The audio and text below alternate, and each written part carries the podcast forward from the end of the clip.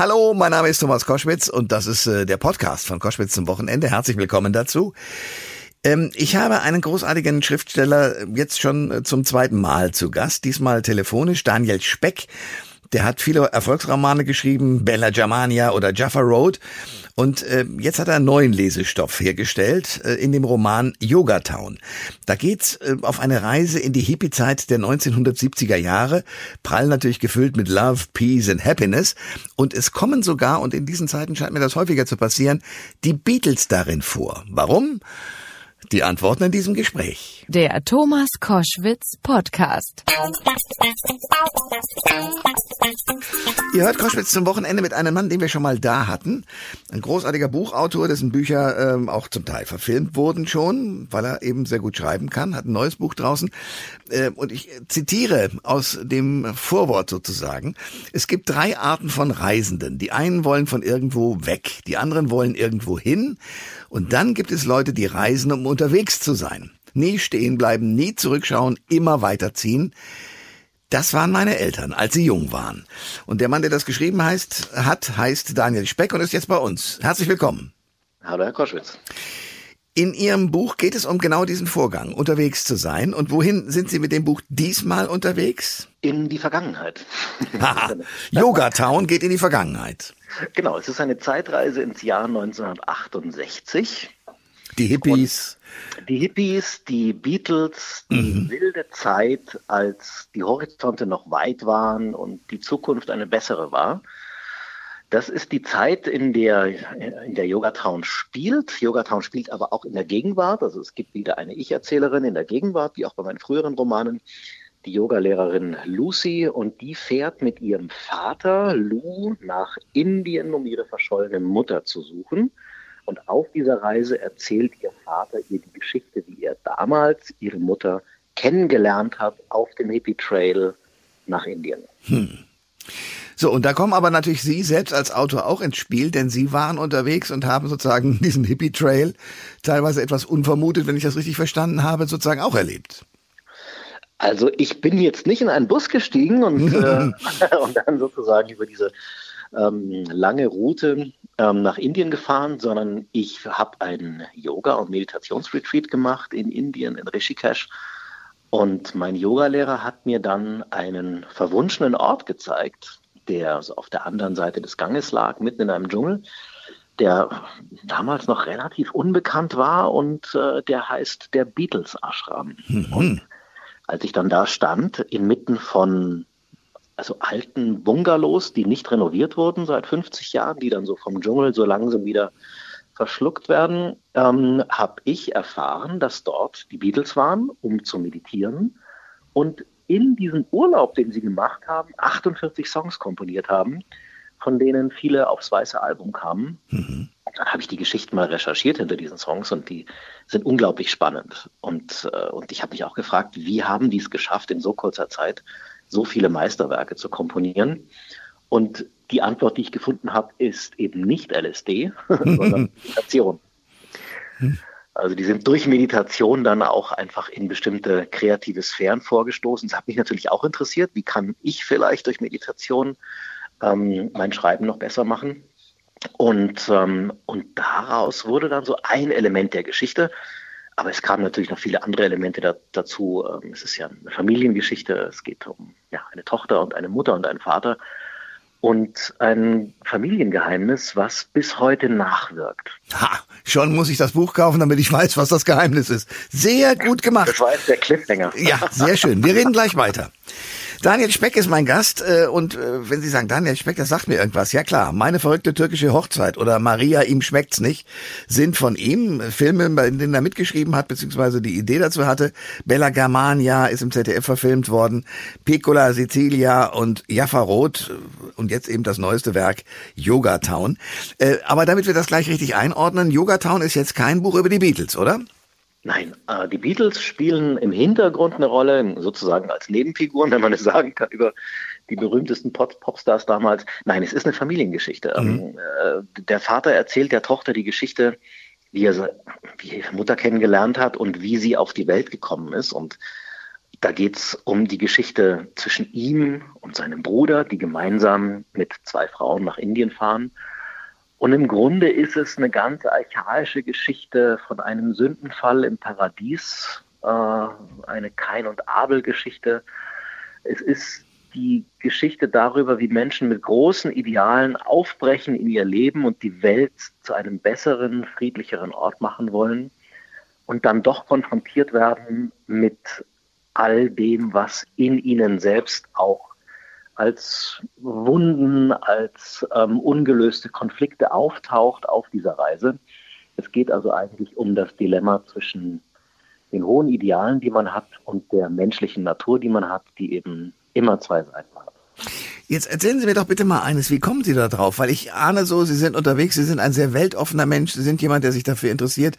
Das wird ja auch in den anderen Romanen deutlich, dass Menschen aus unterschiedlichen Weltecken äh, mhm. zusammenfinden und miteinander können, auch wenn die Religionen nicht übereinstimmen und, und, und.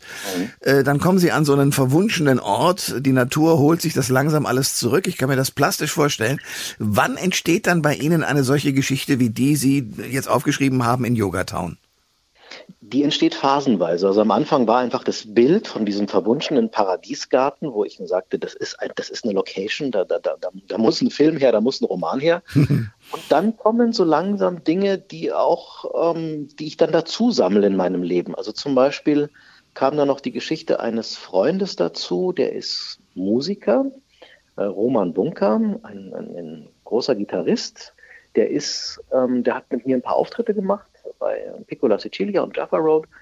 Und er hat mir dann einen Film gezeigt über eine Reise, die er mit der Gruppe Embryo, das war also eine deutsche Krautrock-Gruppe, mhm. ähm, die er gemacht hat in einem alten Bus nach Indien in den 70er Jahren. Und da wurde mir klar, das sind meine Protagonisten. Das sind junge Leute, die Musik machen wollen und die dann aufbrechen und die auch so eine Neugier haben, gegenüber den Musikern aus anderen Kulturen und setzen sich dann so zusammen und jammen einfach und dann kommt da was raus. Also Embryo war so eine der ersten Bands, die dann sowas gemacht hat wie World Music. Es wurde dann später auch so hip. Ähm, in den 90er Jahren kam das dann ja sehr stark und, ähm, und das hat mich interessiert, wie Menschen damals reisten mit einer vielleicht größeren Unschuld als heute. Also die hatten nicht so vorfabrizierte Bilder im Kopf, sondern das war so, hey, wer bist denn du? Mhm. Okay. Wir setzen uns zusammen und wir machen zusammen was. Ähm, es war einfach eine, eine, analoge Zeit, wo, wo wir noch nicht so viele Bilder von anderen Menschen bereits auf unserem Rechner gesehen haben und uns deswegen noch nicht so ein klares Bild von anderen Ländern gemacht haben wie heute. Ja, das ist der eine Teil der Wahrheit. Der andere ist, ähm, wir haben uns auch noch nicht so viel selbst beleuchtet auf irgendwelchen Handyvideos, äh, wie das heutzutage passiert, sondern konnten Richtig, uns mit... die Kamera war, nach, war aufs Du gerichtet, nicht ja, aufs Ich. Ja, ganz genau. Daniel. Speck ist unser Gast bei Koschwitz zum Wochenende, der viele Romane schon geschrieben hat. Äh, die sind schon angesprochen. Der neueste heißt Yoga Town. Ähm, und das mit dem Yoga interessiert mich. Äh, Sie sind offenbar selbst jemand, der gerne Yoga macht. Warum? Ich mache Yoga, ich mache aber vor allem Meditation. Also das mache ich schon länger als Yoga. Ich habe mit Yoga vielleicht so vor elf Jahren angefangen, aber ich mache Meditation schon seit 30 Jahren. Ja. Und das ist, ähm, das ist einfach was, was, was mir gut tut, womit ich den Morgen beginne und womit ich auch beim Schreiben einen, ja, die Beatles würden sagen, Peace of Mind finde, die man eben braucht, um morgens mit einer großen inneren Ruhe und Klarheit an seine Geschichte zu gehen. Meditation muss man vielleicht für den einen oder anderen, der das, zwar das Wort kennt, aber sich sagt, wie, wie macht man das denn? Es ist im Grunde genommen äh, etwas, wo man sich durch ähm, ja das innere Rezitieren möglicherweise eines eines Keywords äh, in so einen Zustand bringt, der nicht schlafen ist, sondern man ist noch wach, aber man ist sozusagen eigentlich und das ist das hohe Ziel der Meditation von diesen Dauergedanken, die Probleme lösen wollen und so weiter befreit. Ist das richtig? Ähm, ja, ja, diese Gedanken sind nicht per se einfach weg. Äh, also man kann ein Mantra machen, man kann auf eine Kerze schauen, man kann sich einfach auf den Atem konzentrieren. Also man muss irgendwo seine Aufmerksamkeit auf was anderes richten und dann sind die Gedanken nicht per se futsch, sondern man hängt ihnen nicht nach. Mhm. Also ein schönes Bild ist, man kann diese Gedanken mit Wolken vergleichen, die einfach vorbeiziehen und man lässt die vorbeiziehen. Man hält die einfach nicht fest. Man sagt, okay, da ist ein Gedanke, aber ich identifiziere mich nicht mit dem Gedanken oder mit dem Gefühl. Es kommt und es geht. Und dann ist die Frage, was bleibt? Und dann tut sich so langsam ein innerer Raum auf und der füllt sich dann mit einem schönen Gefühl des Lebendigseins, des, ähm, des Bewusstseins. Hm. Und äh, Sie sagten ja, weil die Beatles nun so wahnsinnig viel komponiert konnten durch die Meditation, hat es Ihnen beim Schreiben geholfen zu meditieren? Ja, auf jeden Fall. Ich habe bei Yogatown jeden Morgen meditiert und das war dann sozusagen mein mein Download von Ideen. okay, das heißt, da sind auch neue Einfälle gekommen, die sozusagen sonst nicht ins Buch gekommen wären. Ja, natürlich, klar. Die kommen ja dann, wenn man innerlich leer wird. Also wenn ich jetzt voller, voller Gedanken und Worte bin, dann kann da auch keine Idee äh, auftauchen. Wo, hat die noch Platz? Wenn ich aber innerlich leer werde und mich von all dem löse, woran ich jetzt eigentlich gerade denke oder sowas, dann entsteht ein Raum und dieser Raum wird dann gefüllt mit dem, worauf ich mich dann konzentriere. Also zum Beispiel meine Figur. Ich überlege mir, was macht die gerade? Wie sieht die Welt aus, in der sie gerade äh, reist? Wie, wie sieht es aus, wenn die wenn diese vier Freunde durch die Windschutzscheibe ihres VW-Busses gucken und dann rausgucken. Und das sind die Bilder, die dann entstehen, die ähm, kommen dann in der Meditation. Ich schreibe die auch auf und den Rest des Tages verbringe ich dann damit, da ein Kapitel draus zu machen. Der Schriftsteller Daniel Speck ist bei Koschwitz zum Wochenende und wir reden über das neue Buch von ihm, Yoga Town, aber auch natürlich über das Phänomen, wie, wie schreibt man eigentlich, vor allen Dingen, wenn man ähm, ja ein Reisender auch durch die Zeiten ist. Das sind sie mit ihren ganzen Romanen und ich würde gerne eines mit Ihrer Hilfe verstehen. Wenn man sich anschaut, Sie haben es gerade schon gesagt, früher ist man mit irgendwelchen klapprigen Autos äh, entweder Richtung Osten oder auch manchmal Richtung Westen gefahren. Es gibt ein großartiges Buch, da war Afghanistan äh, noch der, der große Punkt, wo man sich treffen konnte, auch wegen der möglichen Rauschmöglichkeiten, äh, die es dort gab. ähm, und hat aber eben mit einer ganz anderen Offenheit sozusagen die, die, Umwelt wahrgenommen. Und wenn Sie dann sich heute anschauen, wie Musik produziert wird, man hat äh, Spotify und andere Anbieter, diese, diese Idee, früher Musik zu machen, nämlich sich zusammenzuhocken und zu gucken, was geht denn, äh, gibt's das heute überhaupt noch? Ah, da müssen Sie einen Musiker fragen. Also funktionieren tut's natürlich. Wenn sich Menschen zusammensitzen und einsetzen, einfach jammen, dann, dann kann da was rauskommen. Die Frage ist nur, wie die Musikindustrie funktioniert. Und die hat früher natürlich anders funktioniert, das ist ganz klar. Aber dass sich jemand hinsetzt mit einem Instrument und dann kommt ein anderer zur Tür rein und dann fangen die einfach an zu jammen, äh, das ist, das hat die Menschheit seit, seit immer schon gemacht. Und es wird auch immer so gehen. Die Frage ist dann die Kommerzialisierung. Aber die Beatles haben damals manche Songs aus dem weißen Album wirklich spontan komponiert. Also zum Beispiel, ähm, wenn man jetzt sowas anguckt wie äh, Bungalow Bill, die mhm. Geschichte, wo da einer loszieht und einen Tiger erlegt. Bungalow Bill war einer der Teilnehmer dieses Meditationsretreats und der ist halt losgezogen auf eine Tigersafari. Und der Maharishi fand es überhaupt nicht gut, dass der einen Tiger erschossen hat. Ähm, das ist ja wirklich äh, sozusagen, er sagte, Life Destruction ist Life Destruction, das macht man nicht. Und die Beatles ähm, fanden das auch nicht so gut und haben dann diesen Song daraus gemacht, wo sie ihn so ein bisschen durch den Kakao gezogen haben. Hey Bungalow Bill, what did you kill? Also er wohnte in einem Bungalow, deswegen heißt der Bungalow Bill. Oder so eine Geschichte wie Dear Prudence. Ähm, Dear Prudence, won't you come out to play? Ist ja auch ein Song aus dem weißen Album. Das ist ein ganz feiner, schöner Song. Den haben die komponiert, als Prudence Farrow, die Schwester von Mia Farrow, ähm, nicht mehr aus ihrem Zimmer kam, weil sie äh, sozusagen rund um die Uhr meditiert hat und dabei auch äh, ein bisschen schräg drauf kam. Und dann gingen die mit der Gitarre vor ihr, vor ihr Zimmer und fingen an, was zu spielen. Dear Prudence, won't you come out to play? Und daraus entstand dann dieser wunderschöne Song. Daniel Speck ist mein Gast bei Koschwitz zum Wochenende. Sie haben sehr viele Romane schon geschrieben, wie gesagt, auch verfilmte Romane. Maria, ihm schmeckt's nicht. Meine verrückte türkische Hochzeit, aber eben auch äh, Jaffa Road. Und auf diesen, äh, auf dieses Werk will ich nochmal kommen. Die Jaffa Road ist ja eine Straße in Israel und Sie selbst kennen Israel und Palästina sehr gut. Sie haben in jungen Jahren auch dort gearbeitet und waren für Ihre Buchrecherche zuletzt 2019 sowohl in Israel als auch in den palästinensischen Gebieten. Wenn Sie das jetzt so sehen, diesen Konflikt dort, was macht das mit Ihnen? Das macht mich sehr traurig, weil ich an die Menschen denke, die gerade unter dem Konflikt leiden auf beiden Seiten. Die Menschen habe ich getroffen, ich habe mit denen gegessen. Ich habe ja auch für mein Buch Terra Mediterrania, das ist das Reise- und, und Kochbuch, ähm, dort mit, mit Menschen gesprochen. Und mir vorzustellen, wie es denen gerade geht, das, das beschäftigt mich jeden Tag. Das macht mich einfach sehr, sehr traurig. Das waren alles Menschen, die oder sind immer noch Menschen, die daran glauben, dass man durch Dialog weiterkommt und dass es nötig ist, sich die Hand zu reichen und ein, ein gemeinsames Leben zu haben als gute Nachbarn. Und die geraten immer mehr in die Defensive auf beiden Seiten. Mhm. Und das macht mich sehr traurig, weil, weil da wirklich auch eine Idee des Friedens und der Nachbarschaft und der Gerechtigkeit da ist bei Menschen, die gerade durch den Extremismus sehr in die Ecke gedrängt wird. Das ist ja nun ein Phänomen, was im, im Nahen Osten ausgebrochen ist, was, äh, wenn man sich den Überfall von Putin auf die Ukraine anschaut, dort ausbricht. Das ist, äh, wenn man sich anschaut, wie äh, auch die Menschen auch in, in Deutschland untereinander scheinbar immer aggressiver miteinander umgehen. Mhm. Haben Sie irgendeine Erklärung, woher dieses dieses Unruhigsein, dieses Ich will den anderen nicht mehr verstehen, sondern ich will meine Meinung durchsetzen, woher das kommt? Ich glaube, diese Ereignisse lösen in uns allen eine große Verunsicherung aus. Das ist etwas, wo wir zutiefst erschüttert und verunsichert sind. Ähm, wir, die ganze Welt, die mhm. Menschen dort in Israel und Palästina.